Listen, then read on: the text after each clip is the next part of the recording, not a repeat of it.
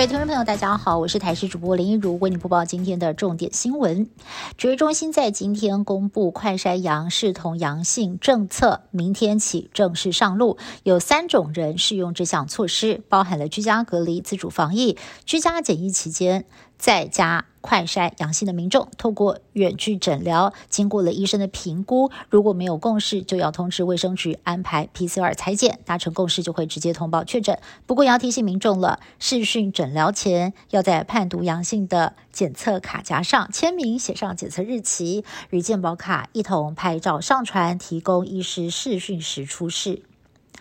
本土确诊数创新高，在今天已经来到了五万七千多例确诊，连带让快筛试剂不仅是抢翻天，更是乱象频传。现在在市面上还出现了仿冒的国产快筛试剂，随便打开脸书社团，都有网友在低价贩售来路不明的快筛试剂。要是提醒大家三个基本的辨别方法，除了认明许可证字号，更千万不要在网络上购买，得亲自跑一趟实体药局、超商才有保障。指挥中心也说了，这样违法私自贩售医疗。器材最高将开罚一百万元。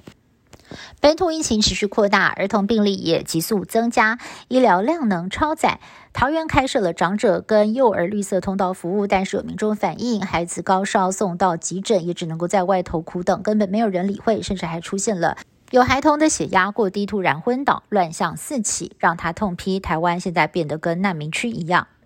屏东有一名小男童日前在安心班确诊，但是他发病期间却得不到任何的协助，全靠妈妈一个人照顾，直到康复。这位妈妈在脸书分享了整个过程，她带儿子筛检之后，隔天接到了通知确诊染疫，想要通报一九二二，但是电话都打不通，也没有任何的医疗协助，更没有关怀包，甚至连隔离到什么时候都不知道，只能够凭自己的知识全力照顾儿子，临危不乱的应对，让网友称赞，根本就是最强妈妈。卫福部日前核准。中医界清关一号公费使用，很多人认为只有确诊才能够服用。不过有中医师表示，这样的想法是错误的，不仅会误导大家，还会延误病情。建议医师人员等六大类高风险族群在还没有确诊前，都应该要积极主动的服用清关一号作为预防性投药。不过在其他的中医师哦是不认同的，建议高风险族群可以先备药，但是不用预防性投药。如果民众自行拿清关一号来吃，部分。的人还可能会因为体质不同出现腹泻的状况。受到封面的影响，在今天一大早，高雄就下大雨，还伴随雷击，导致道路积水。路树也被吹倒，交通一度大打劫。根据水利署资讯网显示，针对南高平发布大雨特报，而其中也因为连续打雷，导致高雄市鼓山区避雷针故障，馈线跳脱，大约有五百户的住家受到影响。另外，在台南国道麻豆路段也传出疑似受到了雨势的影响，连续发生两起车祸事故，部分区域也传出了积水的情况。